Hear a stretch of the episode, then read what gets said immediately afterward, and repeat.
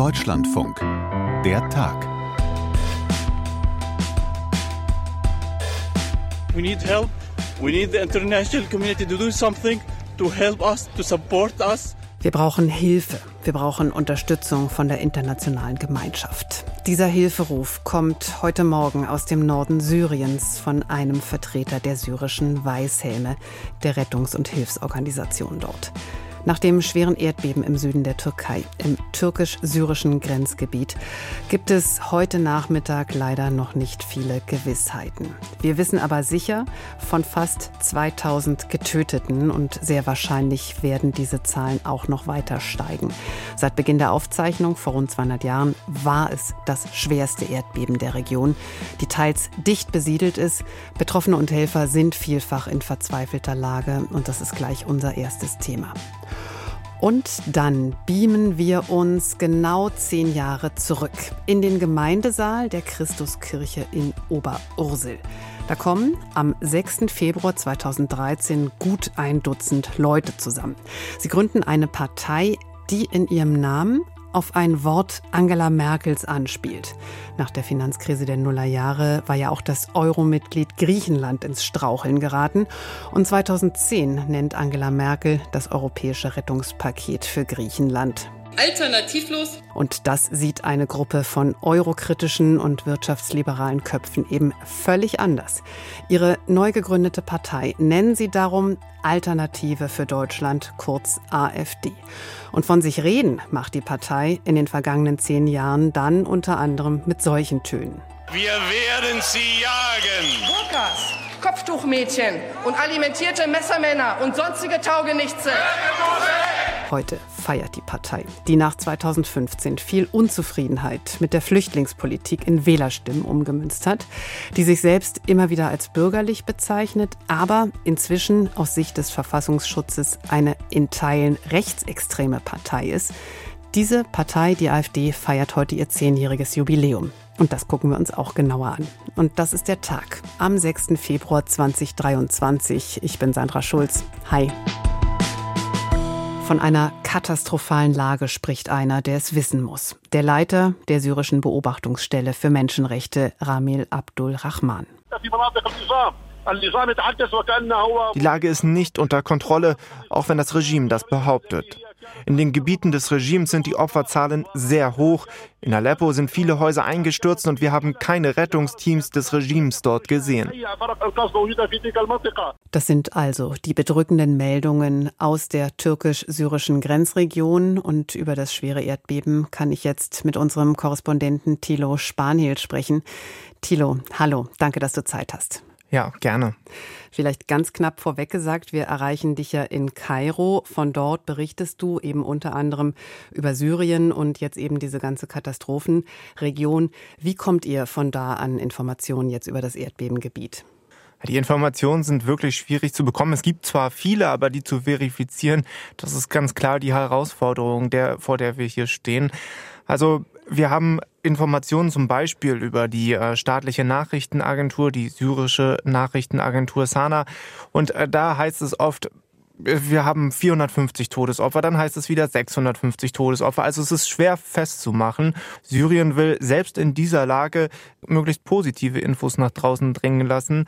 Also, dass man sagt, ja, wir haben Tote und Verletzte, aber wir haben alles unter Kontrolle und eigentlich gibt es kein Problem. Aber zum Beispiel der Leiter der Weißhelme, das ist eine syrische Hilfsorganisation, die in den Oppositionsgebieten ähm, hilft und ähm, die sagen, die Lage sei alles andere und als unter Kontrolle, sie sei katastrophal. Es gibt keine Hilfe durch den Staat. Es gibt viele Menschen, die noch unter den Trümmern vermutet werden und man wisse kaum, wie man die da rausholen soll, weil es kaum schweres Gerät gebe und ähm, auch viel zu wenig Treibstoff, um dieses Gerät überhaupt zu betanken. Und ich habe zum Beispiel gerade ein Video auf Twitter gesehen, wo ein Mitarbeiter der Weißhelme unter Tränen die internationale Hilfsgemeinschaft um äh, Unterstützung gebeten hat. Jetzt sind wir eigentlich schon mittendrin in der Beschreibung der Lage, eigentlich in der Erfassung, in der, im Umriss dieser Katastrophe. Aber ich würde trotzdem mit dir nochmal zurückgehen an den Ausgangspunkt, dieses Erdbeben heute Morgen. Was ist da genau passiert? Also es war circa um 4 Uhr morgens, da bebte die Erde gerade auf türkischer Seite. Da sollte, war ja das Epizentrum dieses Erdbebens mit einer Stärke von, ähm, ich glaube, 7,6, 7,8, dann schwere Nachbeben. Und jetzt vor einigen Stunden am Nachmittag, da hat es auch nochmal, nochmal die Erde gebebt. Auch wieder ein stärkeres Erdbeben mit um die 7,6. Das sind alles Zahlen, die man hier so durch den Raum wirft, unter denen man sich als Normalsterblicher wenig vorstellen mhm. kann. Aber man muss sich vorstellen, dass da wirklich die Häuser am Schwanken sind. Und äh, gerade in Syrien, ein Bürgerkriegsland, ähm, wo eh schon viele Gebäude durch den Krieg einsturzgefährdet waren, ähm, die haben da eigentlich nur noch den letzten äh, Stupser gebraucht, um wirklich umzukippen. Und deswegen werden eben auch so viele Leute in Syrien vermisst. Und ähm, ja, die Lage vor Ort ist schwierig. Schilder uns noch mal genauer, was für eine Region da betroffen ist. Von Aleppo ist ja auch immer wieder die Rede. Ist die ganze Region, die da jetzt betroffen ist, die, ist die ähnlich dicht besiedelt? Nee, das sind äh, große Unterschiede. Also wir haben in der Türkei, es sind an der türkisch-syrischen Grenze große Städte, in, in denen man das gemerkt hat. Es ist jetzt nicht Istanbul oder Ankara, also es ist jetzt keine wirklich große Großstadt, aber es sind äh, schon einige Kleinstädte, die davon betroffen waren und eben auch auf syrischer Seite gab es drei Provinzen, die äh, maßgeblich davon betroffen waren, wo man das ganz doll gemerkt hat und in manchen Regionen gibt es eben sowas wie eine Kleinstadt, man kann sich das vorstellen, in anderen sind es Flüchtlingslager, die davon betroffen waren. Selbst im Libanon habe ich Videos gesehen, äh, hat die Erde gewackelt, also fast 300 Kilometer davon entfernt vom eigentlichen Erdbeben. Also es war wirklich über die ganze Region spürbar. Und das ist auch der Grund, warum die Opferzahlen seit dem Morgen ja so rapide in die Höhe gegangen sind. Ja, genau. Also und vor allem auch, weil man die Leute wurden ja praktisch im Schlaf überrascht. Also es war vier Uhr morgens. Äh, man hat zwar, wir haben zwar Videos gesehen, wo Leute nachts auf die Straße gerannt sind, aber viele Leute wurden eben im Schlaf über, überrascht von diesem Erdbeben und deswegen vermutet man auch so viele noch in den Trümmern, äh, weil die Leute eben nicht bei der Arbeit oder sowieso unterwegs waren, sondern sie haben zu Hause im Bett gelegen und äh, deswegen steigen die Opferzahlen stündlich auch immer noch und sie werden wahrscheinlich auch noch eine ganze Zeit weiter ansteigen. Wir sprechen jetzt um kurz vor halb drei, muss ich noch mal dazu sagen, für alle, die der Tag dann heute im Laufe des Abends abhören.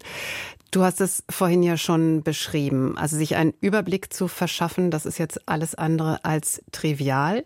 Aber wenn ich dich jetzt konkret noch mal frage nach der Lage vor Ort, wie muss man sich die Situation im Moment vorstellen? Also gerade in Syrien, da ist die Lage wirklich schwierig. Wir haben etwa fünf Grad, es regnet und schneit in teilweise in einigen Regionen. Manche Straßen sind sogar so zugeschneit, dass man mit Räumfahrzeugen kaum durchkommt. Also ganz gr grundsätzlich sind es schon schwierige Voraussetzungen. Und äh, dann kommt dieses Erdbeben, es fallen viele Häuser um, die Leute werden darunter verschüttet. Es ist schwierig jetzt die Hilfe überhaupt in die Wege auch zu leiten. Syrien ist, wie gesagt, ein Bürgerkriegsland und schon vielen Teilen gab es lange keinen Strom. Also schon vor dem Erdbeben gab es in einigen Teilen nur zwei Stunden am Tag Strom. Diesel und Benzin waren knapp, um Autos zu betanken. Und die Situation ist jetzt natürlich gar nicht besser geworden. Ähm, das macht es für die Hilfskräfte vor Ort eben super schwierig, Leute aus den Trümmern zu befreien. Und ähm, da ist man eigentlich ganz doll auf Hilfe von außen angewiesen, aber die kommt eben nach Syrien sehr, sehr schwer nur rein. Heißt es, dass wenn wir jetzt über die Hilfs- und Rettungsaktionen sprechen, dass man eigentlich gar nicht über die Region sprechen kann, sondern dass man das ziemlich getrennt anschauen muss, die syrische und die türkische Seite? Ja, total. Also gerade wenn wir uns die Hilfsangebote, die internationalen Hilfsangebote anschauen, dann wurde mal gesagt, ja, wir bieten der Türkei Hilfe an, aber Syrien ist da oft selten aufgetaucht, auch aus gutem Grund, weil man dort eben schwierig Hilfe hin organisieren kann. Selbst Russland, die ja in Syrien äh, lange und gut vertreten sind, die den Präsidenten, Machthaber Bashar al-Assad im Bürgerkrieg unterstützt haben, selbst die haben der Türkei konkretere Hilfe zugesichert als bisher Syrien. Also was da ankommt, ist unklar. Man muss wirklich äh, das trennen voneinander, also auch gerade dann auch nochmal in Syrien. Also wir haben ja die von der Opposition beziehungsweise von Milizen kontrollierten Gebiete. Da äh, kann man vielleicht über die Türkei noch Medikamente, Lebensmittel und äh, schweres Gerät hinbringen, aber das würde dann eben über die Türkei laufen und die Türkei ist ja auch offensichtlich gerade gut mit sich selber beschäftigt. Und äh, dann haben wir die vom Regime kontrollierten Gebiete auf die äh, sind ja schwere Sanktionen angewendet, beziehungsweise auf das Regime von Assad. Da müsste man sich erstmal zusammensetzen und sagen, okay, diese, diese Sanktionen lassen wir jetzt mal gemeinschaftlich sein und äh, liefern eben Hilfe. Und dann müsste die aber auch erstmal nach Syrien kommen. Man könnte die dann zum Beispiel über den Libanon oder den Irak oder Jordanien bringen. Das ist dann aber noch viele, viele hundert, teilweise tausend Kilometer von dem eigentlichen Katastrophengebiet entfernt. Also bis, Sy bis Hilfe in den Norden von von Syrien kommt, kann es noch eine ganze Weile dauern, obwohl sie eigentlich jetzt so dringend gebraucht wird. Das ist das Dilemma, vor dem die internationale Gemeinschaft ja auch verschiedentlich mal steht. Die Frage, wie kann man die Menschen vor Ort unterstützen, ohne eben äh, dem Assad-Regime zu helfen. Aber ein Weg ist da jetzt im Moment überhaupt noch nicht erkennbar. Nee, bisher noch nicht. Also die deutsche Regierung hat schon gesagt, wir sind mit äh, Hilfsorganisationen, Nichtregierungsorganisationen, NGOs vor Ort im Gespräch und da versucht man Hilfe zu organisieren. Aber wie genau das dann ablaufen soll, das ist noch lange nicht klar. Selbst Israel, die eigentlich sich offiziell mit Syrien noch im Krieg befinden, haben jetzt auch noch mal gesagt, ja, wir bieten nicht nur der Türkei Hilfe an, sondern wir bieten auch Syrien Hilfe an. Aber der Regierungssprecher in Israel hat auch nichts Genaues dazu gesagt, wie diese Hilfe überhaupt aussehen soll. Also ja, schwierig da äh, vorauszusehen, wie es da weitergeht. Und die Lage auf dem türkischen Gebiet, wie ist die? Da sind die Hilfsmaßnahmen angelaufen. Ähm, es gibt vor allem auch viele internationale Zusagen. Nicht nur Deutschland, Schweden, Griechenland, die ja auch eigentlich mit der Türkei äh, im äh, Konflikt stehen, haben Hilfe angeboten, auch die USA.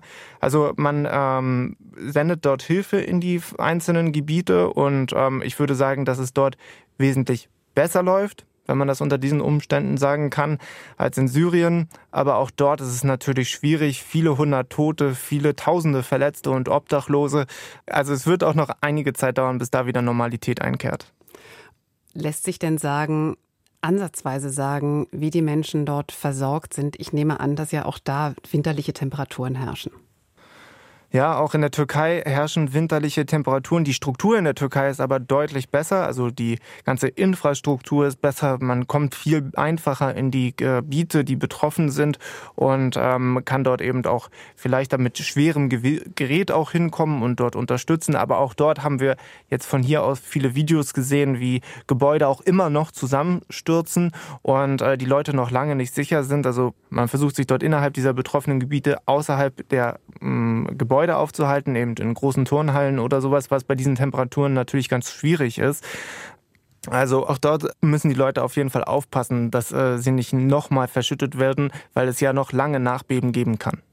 Und jetzt sag mir noch eins, ich habe eben gelesen, dass für Geologen dieses schwere Erdbeben jetzt gar nicht so überraschend kam. Ist immer ein bisschen äh, mit Vorsicht zu genießen, wer dann hinterher alles schon genauer gewusst haben will. Aber heißt das, dass ein Frühwarnsystem da jetzt völlig versagt hat? Oder ist es naiv, jetzt in der Region zu fragen nach Frühwarnsystemen? Nein, nein, also es äh, ist so, dass solche Regionen auch aus der ganzen Welt beobachtet werden und gerade in diesen Regionen kommt es ja wie immer wieder zu Erdbeben und da gibt es bestimmte Frühwarnsysteme, aber man kann das nie so genau auf den Tag bestimmen. Also morgen wird es ein Erdbeben geben und wir müssen jetzt sofort alle evakuieren. Das ist ganz, ganz schwierig, eben auch weil, weil die Sensorik mit großer Wahrscheinlichkeit in einem Bürgerkriegsland wie Syrien gar nicht so gut ausgebaut ist, wie das vielleicht zum Beispiel jetzt in den Alpen ist oder so.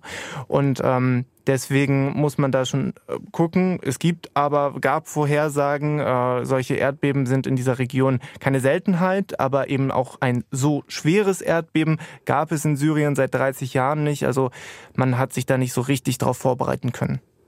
Thilo Spanhehl mit Schilderungen über das schwere Erdbeben in der türkisch-syrischen Grenzregion. Hab ganz herzlichen Dank und weiter alles Gute.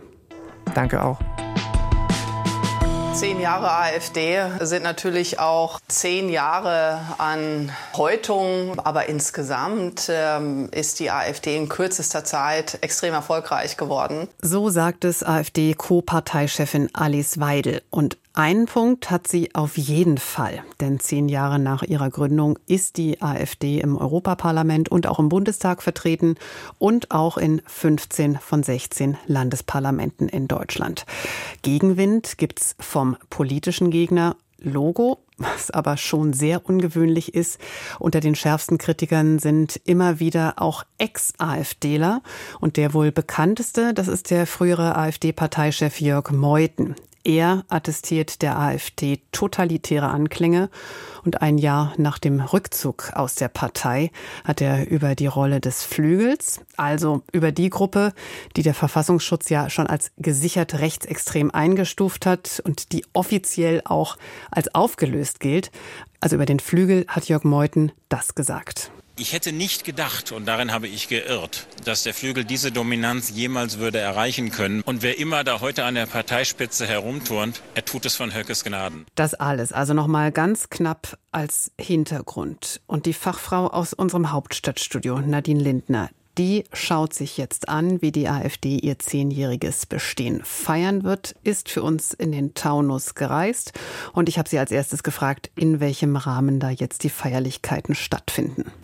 Ja, also man hat sich jetzt äh, für Königstein im Taunus entschieden. Es sind rund 300 Personen. Das heißt, es ist eigentlich eher eine kleinere Runde, die da heute äh, zusammenkommt. Es sind die Spitzen der Bundespartei, ähm, aus der Bundestagsfraktion, aber auch Vertreter der Landesparteien, Landesvorsitzende, Fraktionsvorsitzende etc. Und man hat sich für drei Hauptredner entschieden. Heute ab 18 Uhr, das sind Alice Weidel und Tino Kropalla, die ja sowohl Partei- als auch Fraktionsvorsitzende sind, und Alexander Gauland als Ehrenvorsitzender. Dazu kommt dann Mariana Harder-Kühnel, die ist Parteivize und kommt selbst aus Hessen, sitzt im Bundestag und auch noch Herr Lambrou, das ist einer der Vorsitzenden, der Landesvorsitzenden in Hessen, Klammer auf, und man befindet sich ja in Hessen, man hat es ja in Bezug auf Frau Faeser schon gehört, so im anrollenden Landtagswahlkampf. Wahlkampf und man trifft sich ausgerechnet im Haus der Begegnung, was ich so ein bisschen bizarr finde, weil die AfD ja eine Partei ist, die ja dann doch rhetorisch eher auf Ausgrenzung und auch Abgrenzung äh, zu anderen setzt. Womit rechnest du inhaltlich da jetzt? Also ich kann mir gut vorstellen, ähm, dass es ein selbstbewusstes Auftreten geben wird, dass man den Machtanspruch, den man ja jetzt schon seit Anfang des Jahres vor sich herträgt, noch mal deutlicher dann auch manifestiert. Ich glaube nicht, dass es irgendwie sowas wie Selbstkritik oder Fehleranalyse geben wird. Äh, man wird auf die Erfolge der Partei verweisen, die es im Moment in den Umfragen ja tatsächlich gibt. 13, 14, 15 Prozent im Bund. Das ist deutlich mehr als das Bundestagswahlergebnis von 2021. Das heißt, es gibt eine Stabilisierung der Partei und ich vermute, man möchte jetzt auch so eine neue Phase ausrufen, zu sagen, wir sind jetzt im nächsten Schritt, wir sind erwachsen, wir sollen, wir wollen mitregieren. Aber ich muss auch sagen, ich werde auch nicht alles erfahren können, was man sich da heute Abend erzählt, weil um 18 Uhr geht's los. Um 19.30 Uhr, das heißt nach den Rednern, müssen die Journalistinnen und Journalisten dann diesen Ort auch wieder verlassen. Du beobachtest die AfD jetzt ja schon seit langem und berichtest uns auch schon seit langem, dass es eben immer mal wieder so Erfahrungen gibt, die man bei der Berichterstattung mit anderen Parteien so nicht unbedingt macht. Ist das so ein Punkt? Ja, das würde ich schon sagen. Und ich glaube, zwei Punkte sind noch äh, interessant. Äh, zum einen, dass halt außer Alexander Gauland kein anderer Bundesvorsitzender ähm, zu dieser Feierstunde kommt, zu diesem Jubiläum. Die leben ja alle noch, aber sie sind halt nicht mehr in der Partei. Sie sind alle ausgetreten.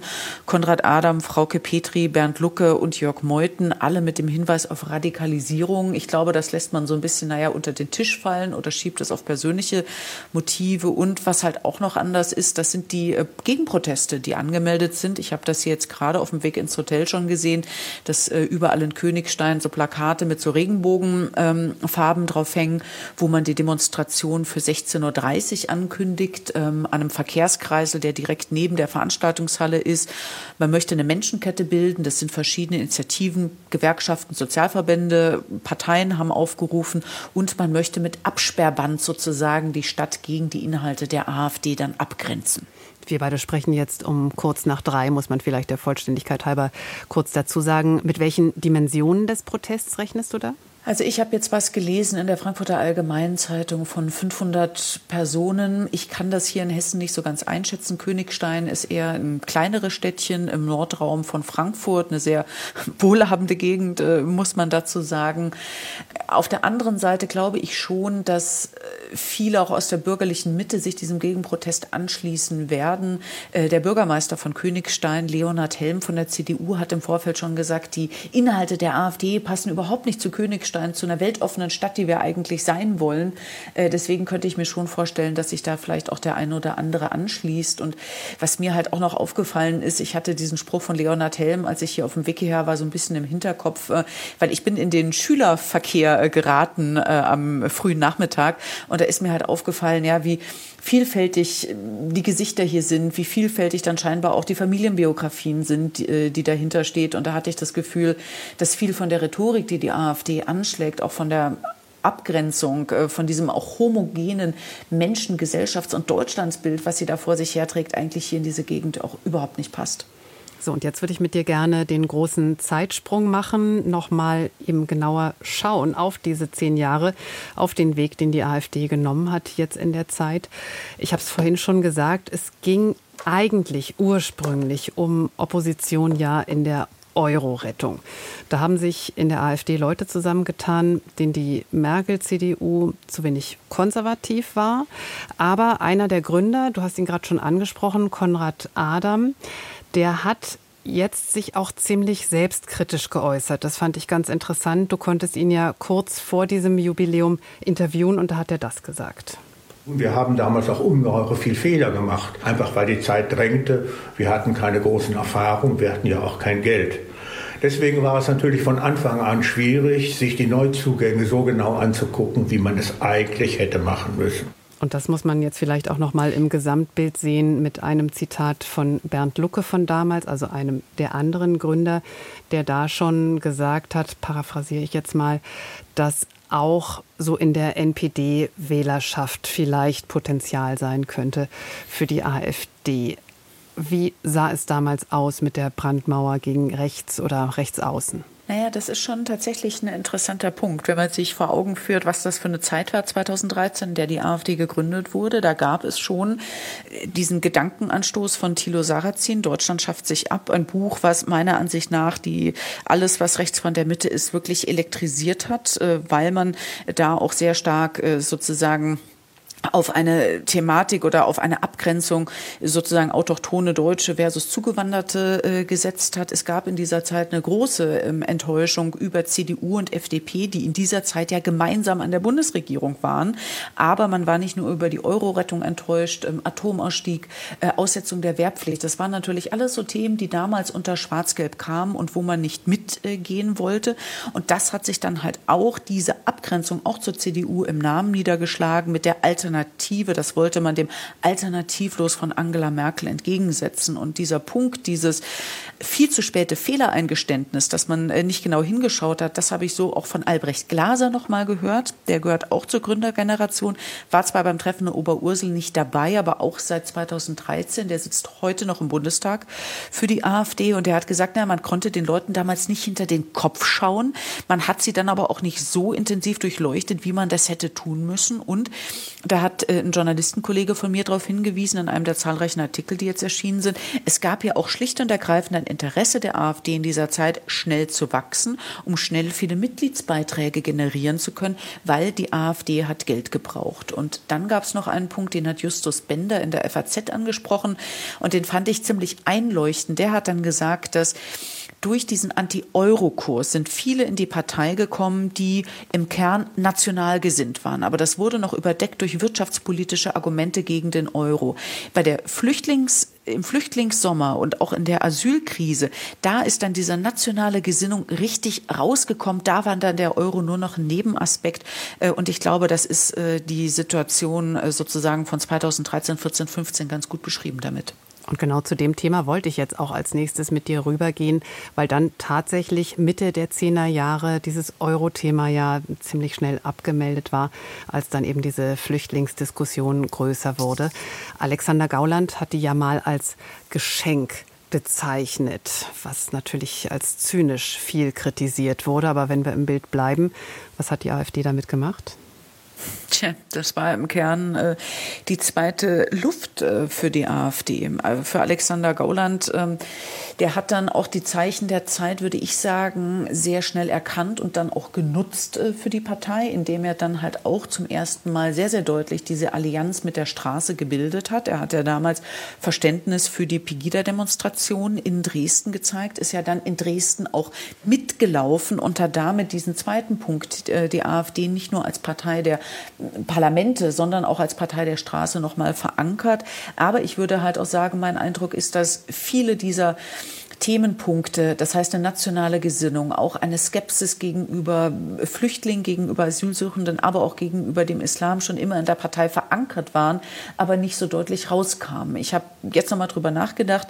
Ich habe 2013 beim Bundestagswahlkampf, da ist die AfD angetreten, ist dann ja knapp äh, gescheitert. Da ist mir Frauke Petri schon begegnet in Leipzig mit ihrem damaligen Parteikollegen Uwe Wurlitzer. Standen die auf dem Augustusplatz und ich habe Interviews mit denen geführt und da hat sich quasi während unseres des Interviews neben uns eine Koranverteilungsaktion aufgebaut und äh, Petri und Wurlitzer haben da schon ganz böse rübergeguckt und irgendwann sagt mir halt Uwe Wurlitzer ins Mikrofon, ja, ähm, er würde den Islam nicht mögen, äh, die würden ihre Frauen ja von oben bis unten einpacken und das wäre ihm ja alles nicht recht. Und äh, da hat man schon gemerkt, was für Unterströmungen in der Partei eigentlich vorhanden sind.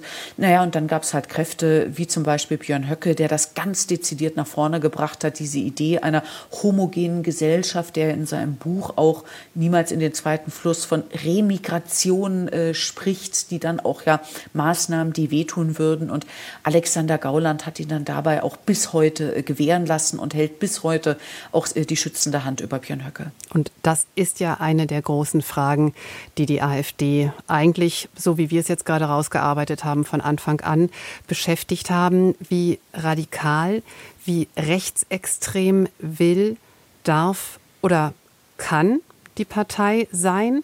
Und wenn wir da diese zehn Jahre Revue passieren lassen, dann wissen wir, es hat viele Affären gegeben. Das ist nochmal ein ganz anderes Kapitel mit Parteispendenaffären, aber eben auch immer wieder diese Führungsstreitigkeiten. Und da lese ich häufig diese Zuspitzung, die Kommentierung, dass immer die Parteichefs, beziehungsweise eine Chefin war es ja auch, Frauke Petri, die du gerade schon angesprochen hast, dass die immer gehen mussten, wenn sie der Partei zu wenig radikal waren. Stimmt das so? Ja, das ist, denke ich, eine der Thesen, die man sagen kann. Es haben da, denke ich, bei Lucke und bei Petri, ich denke auch bei Meuthen, auch immer eine Frage von persönlichem Umgang äh, eine Rolle gespielt.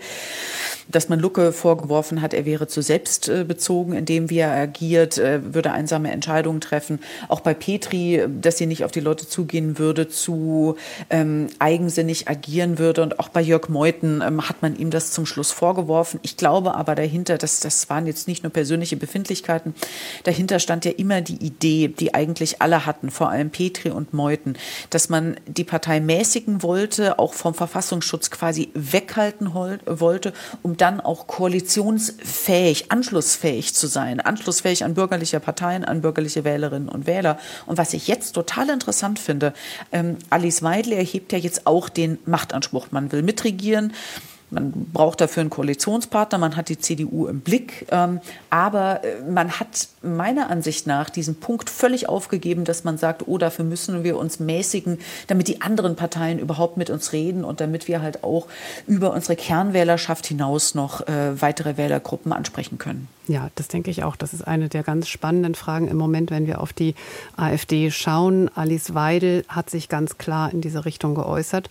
Und was an dieser Stelle natürlich zur Vollständigkeit dazugehört, das ist das Bild, das wir in den Umfragen sehen, zum Beispiel in Thüringen und in Sachsen. Da steht die AfD als stärkste Kraft da. Diese Klärung, die du ansprichst, will die AfD regieren? Naja, sie sagt es äh, im Moment und das finde ich interessant. Mit dem Jahreswechsel ähm, hat die AfD das nochmal ganz äh, deutlich nach vorne gestellt. Diese Idee wurde schon auch von Tino Kopalla in den vergangenen, schon vor zwei, drei Jahren mal formuliert, aber halt nicht in der Deutlichkeit Ich habe das Gefühl, das ist eine neue Idee, die will man jetzt ins Schaufenster stellen für die Wählerinnen und Wähler, zeigen, wir können auch irgendwann mal mitgestalten. Wir sind nicht nur Daueropposition. Und ich glaube halt auch, man hat auch einen gewissen Spaß dran, jetzt diesen Druck auf die CDU, ich würde sagen, auch ins Unermessliche dann zu erhöhen. Man sieht, äh, wie die dann wild durcheinander rennen. Die haben jetzt auch mit Maßen natürlich nochmal ein ganz eigenes Problem. Und Alexander Gauland hat das quasi versucht, über so eine kühle mathematische Lösung zu erläutern. Er hat gesagt, die CDU hat jenseits der Grünen keine Machtoption mehr. Klammer auf, ich teile das jetzt nicht, aber er sagt, es ist quasi dann nur eine Frage der Zeit, bis die zu uns umfallen. Und ähm, ich glaube halt schon, wenn es ein Szenario gibt in Thüringen oder Sachsen, in Thüringen sind die Mehrheitsverhältnisse extrem kompliziert, da ist eigentlich kaum eine Regierungsbildung nach den gängigen Mustern möglich. In Sachsen ist es so, dass CDU und AfD, je, je nachdem, welche Umfrage man sieht, äh, sich ein Kopf an Kopf rennen und Platz eins liefern. Aber wenn es zu einer Situation kommt, wo die CDU knapp vorne liegt und wo es nur mit der AfD für eine Zweierkonstellation reichen würde und alle anderen Konstellationen wären quasi so eine Viererkonstellation oder sowas, da würde ich meine Hand nicht dafür ins Feuer legen, ob dann nicht doch der ein oder andere in der CDU über irgend so ein Tolerierungs- oder was auch immer Modell dann nachdenken würde. Auch wenn, das muss man aber auch sagen, Mario Vogt, Landeschef in Thüringen und Michael Kretschmer, Landeschef in äh, Sachsen, äh, bis jetzt immer sagen, nein, wir, wir machen das nicht. Und Nadine, Gedankenspiel zum Schluss zehn Jahre AfD haben wir jetzt gerade skizziert und besprochen. Wo steht die AfD in zehn Jahren? Also ich kann mir gut vorstellen, dass es die AfD in zehn Jahren noch gibt. Ich würde es nicht ausschließen, dass sie in zehn Jahren irgendwo zum Beispiel auf der kommunalen Ebene vielleicht auch Macht bekommt. Auf Landesebene kann ich mir das nicht vorstellen, weil der Parteienforscher Frank Decker hat das für die CDU dann auch so formuliert, falls da irgendjemand mit dem Gedanken spielt, würde quasi in der Gesamtpartei kein Stein mehr auf dem anderen bleiben. Also das heißt, man würde ja halt auch aus CDU-Sicht Wähler woanders äh, verlieren. Ich bin mal gespannt, wie es weitergeht mit der äh, kommunalen Verankerung der AfD, weil sie ist da teilweise so ein Scheinriese. So hat es David Begrich vom Miteinander e.V., auch ein ausgewiesener Rechtsextremismusforscher im Interview mit der Taz gesagt. Und das fand ich relativ wichtig dass sie teilweise größer daherkommt, als sie eigentlich ist. Und das ist mir bei meinen eigenen Recherchen nämlich auch aufgefallen. Ich war in Görlitz und da im Kreistag ist die AfD mit Abstand die größte Fraktion. Aber ich habe dann mal, das sind so 27 Leute, knapp 30 Leute im Kreistag, aber ich habe dann mal gefragt, wie groß ist denn eigentlich der Kreisverband, mit dem wir es hier zu tun haben? Und da hat mir der Kreisvorsitzende gesagt, ja, wir sind 200 Leute. Also das heißt, über 10 Prozent ja. Äh, der AfDler da im Kreisverband Görlitz sitzen im Kreistag. Ähm, AfD ist in Sachsen eigentlich fast die kleinste Partei. Das heißt, mitgliedermäßig äh, stagniert sie im Moment und kommt da eigentlich nicht so richtig weiter. Und das war der Tag heute am 6. Februar 2023. Gerne, wie immer, Lob oder Kritik oder Ideen für Themen, in die wir uns mal reinknien sollten, an dertag.deutschlandfunk.de. Mit im Team war heute Stefan Heinlein. Dankeschön fürs Zuhören. Ich bin Sandra Schulz. Tschüss.